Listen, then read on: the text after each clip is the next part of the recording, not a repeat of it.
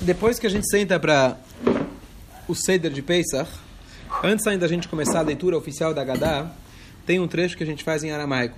Eu comecei por cima, expliquei algumas coisinhas em relação a ele, mas é aquele trecho que a gente faz Eilachmania, Halachmania. Esse pão pobre de Ahlu Avatana, que nossos antepassados comeram, Beará de Mitzrayim, na terra do Egito. E aí a gente fala, Kol dirfin yeteve echol, todo faminto venha e coma. Kol dirfin yeteve isar, quem está faminto pode sentar e comer, desfrutar do Korban Pesach, antigamente eles comiam Korban Pesach. Hasta Acha, esse ano aqui.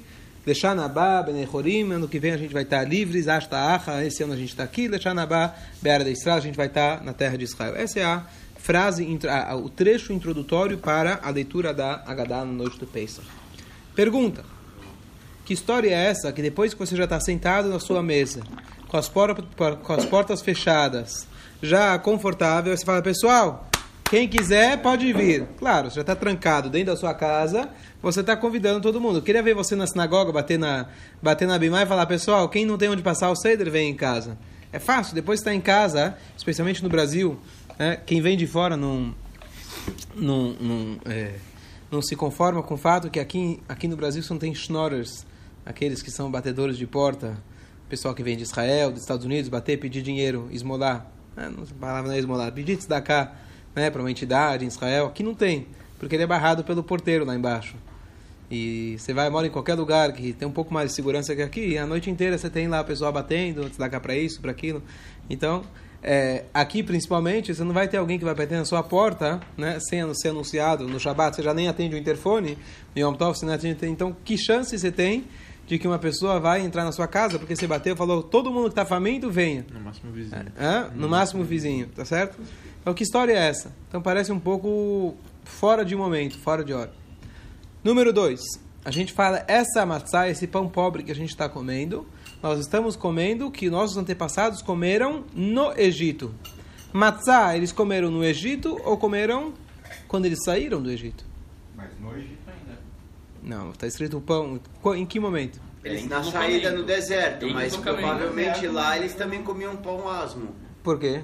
Porque não tinha farinha, não tinha. A, primeiro que talvez eles não. É, tudo bem Se tinha farinha, pão, a mesma farinha faz matzá, faz pão. Sim, é só esperar. Talvez eles não tinham.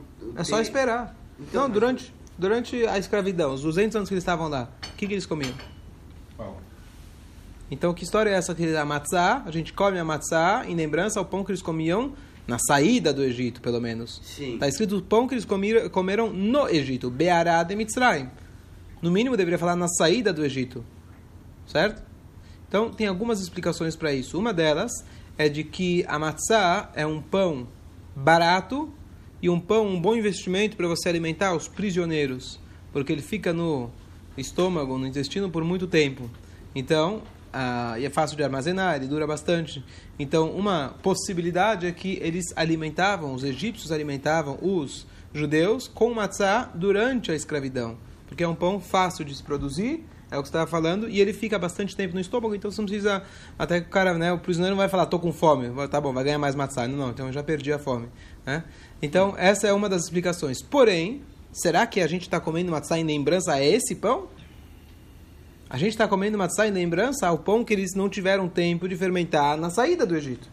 Então, apesar de que eles comiam no Egito, mas não é isso que a gente está comemorando. Não é isso que a gente está lembrando nesse momento. Hum. Então tem mais uma coisa que a gente sabe que na noite anterior à saída do Egito foi quando eles fizeram o Korban Pesach. E o Korban Pesach está escrito Amatzot Umrorim Yochlu. Parte da celebração da noite anterior da saída do Egito, eles comeram matzá. Então, o matzá, na verdade, quando a gente come o afikoman, que é a última matzá que a gente come, é em lembrança ao quê? Lembrança ao Korban Pesach. Esse Korban Pesach tinha que ser comido com matzá.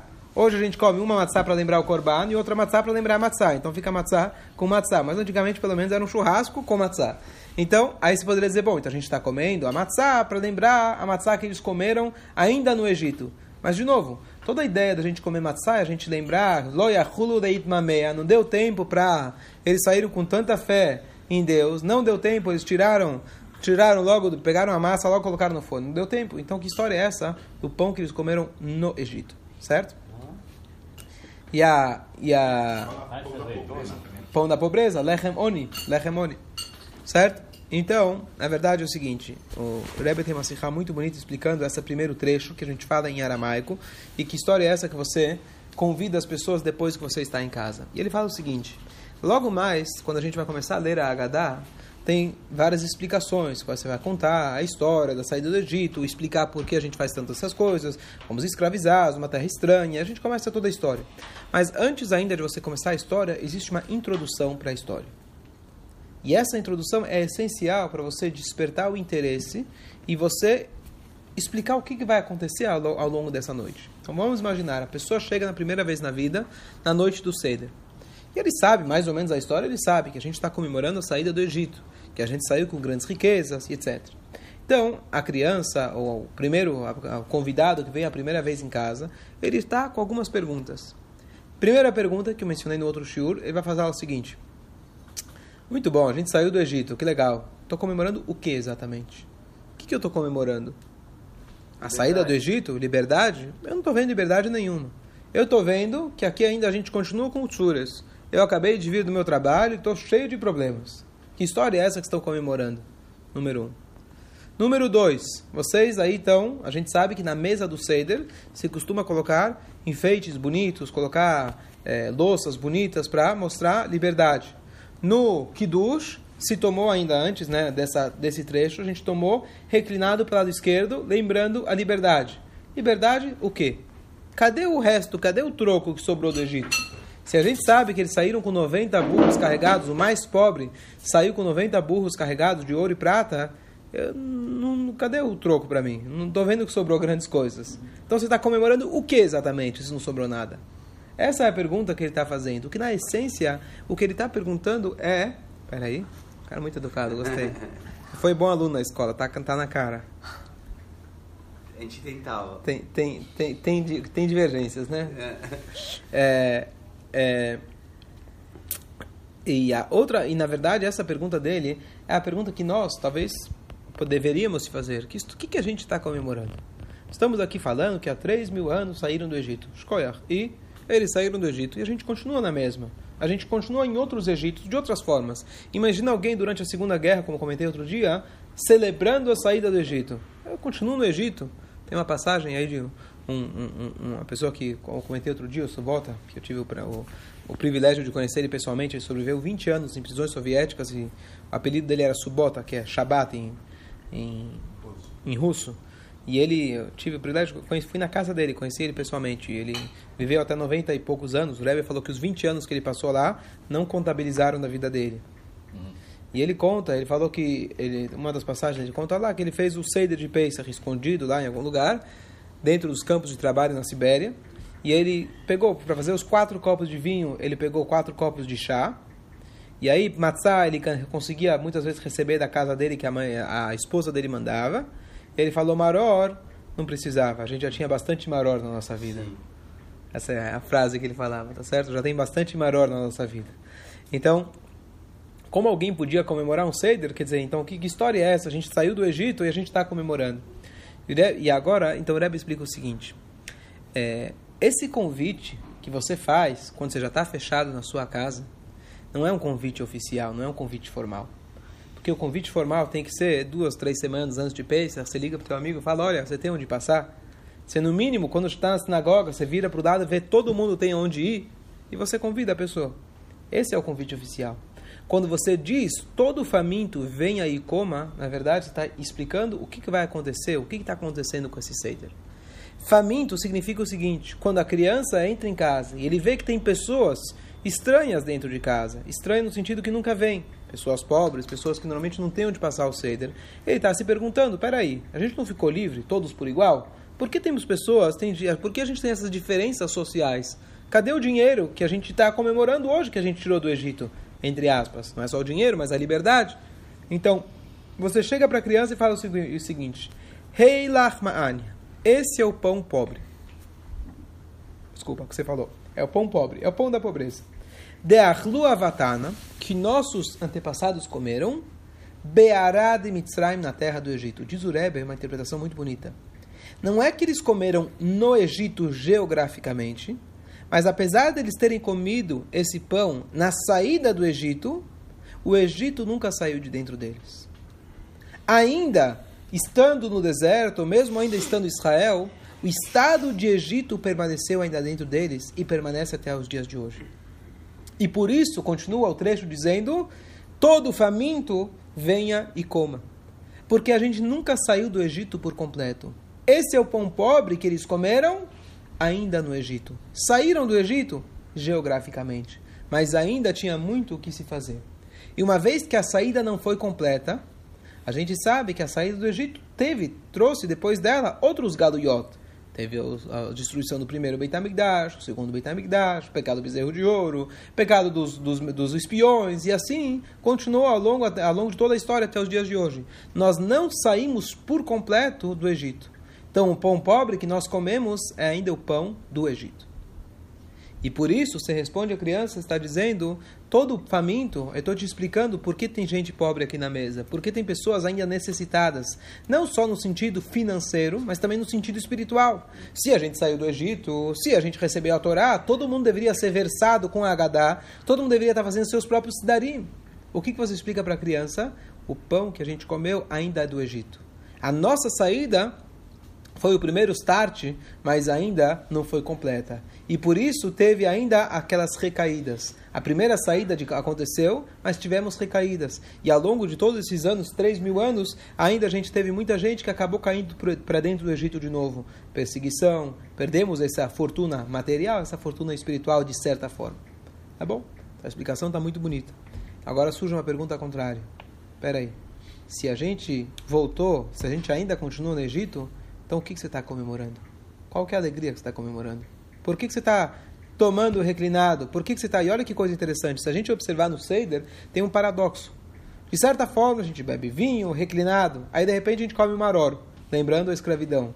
De repente, a gente está comendo aí um monte de matzá, e matzá do pão pobre, pão pobre. Então, é uma noite que a gente celebra ou a gente lembra a tristeza. É óbvio que as coisas vão juntas. Você vai lembrar o que a gente passou para poder, mas de fato a gente come maror. A gente não lembra, não come uma lembrança do maror. A gente tenta ter aquela experiência completa do que, que significa aquela amargura que eles passaram, a argamassa e etc.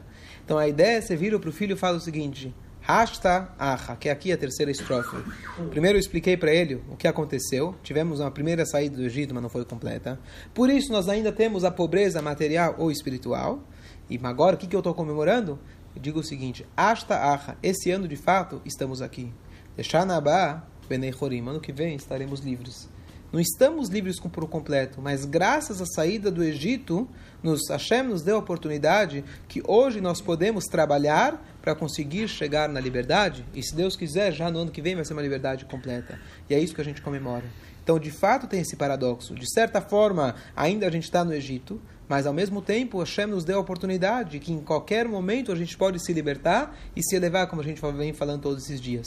Então a comemoração do Pesach é justamente esse paradoxo. Não estamos completamente livres, mas Baruch Hashem, temos, temos a chave da liberdade em nossas mãos. E essa é a introdução para o Seider. Saiba que a nossa saída não foi completa, mas temos muito o que comemorar e ainda falta um pouco para nós chegarmos. Esse é o resumo dessa frase que parece tão, às vezes, ridícula você convidar as pessoas. Você não está convidando, você está explicando para os seus convidados o que está acontecendo nessa noite. Esse é o resumo. Perguntas, comentários? Já? Não. Uma coisa. Explicar uma coisa do, do Costa Elial Navi. As crianças, expliquei o shiur de para os meus alunos de Bar Mitzvah. Aí se fala do costo do Elial, o copo do Elial Navi, conhece aquele último, aquela taça, bonito. Então, é, tem gente que balança a mesa para fingir para as crianças que o Elial Navi tomou. Não tem escrito que eu saiba em lugar nenhum que Elial Navi vem tomar do copo. O que, por que se chama copo do Elial Navi? Vamos lá. Então, vamos, por que a gente toma os quatro copos de vinho? Então, quatro copos de vinho, na verdade, a gente começou a estudar na Guimará, que é uma lei dos sábios. Os sábios, sempre que tem um momento marcante, eles marcam isso através do vinho. Casamento, Brit Milá, Kiddush, Birkat Amazon, Sheva Barachot, todos os momentos importantes eles ligaram ao álcool. O álcool ele traz alegria, óbvio, de maneira né, dosada, da maneira correta, mas o álcool, o vinho, ele traz alegria. Veiai o vinho alegre. Então, quando eles querem marcar uma ocasião, é através do vinho. O que dos pela Torá não precisa de vinho. Os sábios falaram, vamos fazer um ênfase através do vinho. à noite da saída do Egito, eles falaram, vamos fazer com o vinho, igual que dush. E aí eles, como sabe tudo que eles, eles se apoiam em alusões que a Torá dá. Então a Torá tem quatro linguagens falando sobre a redenção. Veotzeti, veitzati, eu vou tirar vocês, vou salvar vocês e assim por diante. São quatro linguagens diferentes. Então eles falaram, vamos colocar quatro copos alusivos a essas quatro linguagens.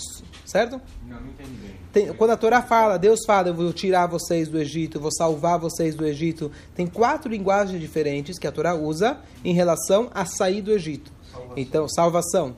Quatro linguagens diferentes. Veotzeti, veitzati, ve... eveiti, vegaalti. Veotzeti, veitzati. Então, são quatro linguagens. Eu vou tirar vocês, vou salvar vocês, vou redimir vocês e vou trazer vocês, tá certo? Então, essas quatro linguagens diferentes, porque a Torá usou linguagens diferentes, então, sábios falam aqui é uma dica para que a gente faça quatro copos, não um copo, mas quatro copos, cada um alusiva a uma dessas frases diferentes da salvação que Hashem nos deu, certo? Só que, na Torá existe, existe um uma quinta linguagem que é velakarte, e eu pegarei vocês. Os sábios, de maneira geral, não consideraram essa essa linguagem. Porém, tem mais uma outra quinta linguagem, número um. Número dois, só estou tentando me lembrar, mas eu acho que tenho quase certeza que é isso, de que nós fazemos o terceiro copo. O primeiro copo é o Kiddush. O segundo copo é quando a gente termina a Gadá, logo antes a gente lavar a mão para fazer o amotzi, comer a matzah, etc. O terceiro copo nós fazemos no Birkat Amazon. E o quarto copo no final da Gadá. Esse terceiro do Birkat Amazon, existe uma questão. Sempre que a gente faz o Birkat Amazon aqui com 10 pessoas ou com 3 pessoas, o ideal é você pegar um copo e fazer o Birkat Amazon com um copo. Então o que, que você faz? Será que esse copo é uma. Você mata dois coelhos com uma só? Então, para a gente garantir, a gente coloca um outro copo, um terceiro copo, que é do Birkat Amazon, e você não bebe dele. E esse fica como se fosse alusivo a essa quinta linguagem, ele fica também servindo para essa questão do Birkat Amazon. E ele também é chamado o Kos do Elial Anavi, porque a gente vai, a gente está nessa noite, na verdade, que nem a gente falou agora, não só celebrando a saída do Egito, mas a eminente vinda do Elial Anavi, então a gente chama esse copo do Elial Anavi. Ponto. Ninguém disse que o Elial Anavi vai tomar desse copo, certo? Ele está muito mais ligado com essa ideia de você ter o quinto copo, mas você não bebe por causa dessa, dessa questão dúbia, digamos assim. Então você, quando termina o Birkat Amazon, a gente abre a porta, assim chamado para o momento do Elial Navi, mas não significa que ele precisa beber desse copo, tá certo? E quando termina o Seder, o que, que você faz? Devolve, você, na verdade pega uma gotinha da garrafa, coloca em cima desse copo, e aí depois você devolve o copo, devolve o vinho para a garrafa, não tem que desperdiçar ele. Não tem que deixar a noite inteira para ver se ficar olhando se o Elial Navi vai tomar.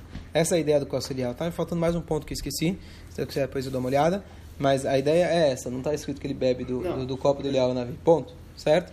É, é, é, só isso. Então, uma vez que tem essa. Ah, agora mais um ponto, lembrei. De que essa quinta linguagem, na verdade, é alusiva à redenção futura.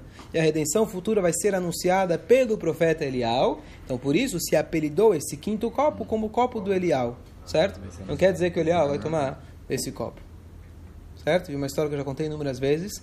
A gente tem o costume, na minha casa, e assim o costume rabar dentro do possível, de você descer, abrir todas as portas até a porta lá de baixo do, do seu do prédio, certo? Não só abrir a porta de casa. Não é todo mundo tem esse costume, mas é um costume muito bonito. Então eu lembro que era quase meia-noite, a gente estava descendo para a gente vai com as velas, pega as velas de Yom Tov, não Shabbat, mas pega as velas de Yom Tov, vai até a porta e a gente foi até a porta da rua, abrimos todas as portas. Quando a gente chegou lá embaixo, de repente aparece um cara, Haksamer, hum. Tá certo? Exatamente naquela hora. O senhor já fez o Seder de Pesach? Pesach? Seder? Eu não. Vem. E naquela hora veio o nosso Elial Navi. A gente conhecia ele, um cara um pouco perdidão. E a gente trouxe ele para dentro e ele fez a matzah, fez o vinho, fez o cedro. Então, Elial, esse foi o nosso Elial, que eu nunca esqueço. Exatamente, era quase meia-noite, o cara andando na rua sozinho. Era justa foi o nosso Elial Navi que a gente trouxe para fazer o cedo de Pesach. Onde foi? No Jardins. É?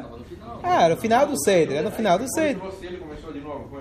Não, eu não comecei de novo, fiz ele começar de novo, né? Eu não ia tomar de novo os quatro copos. Chega, né? Mais quatro no outro dia tava É, chega, né?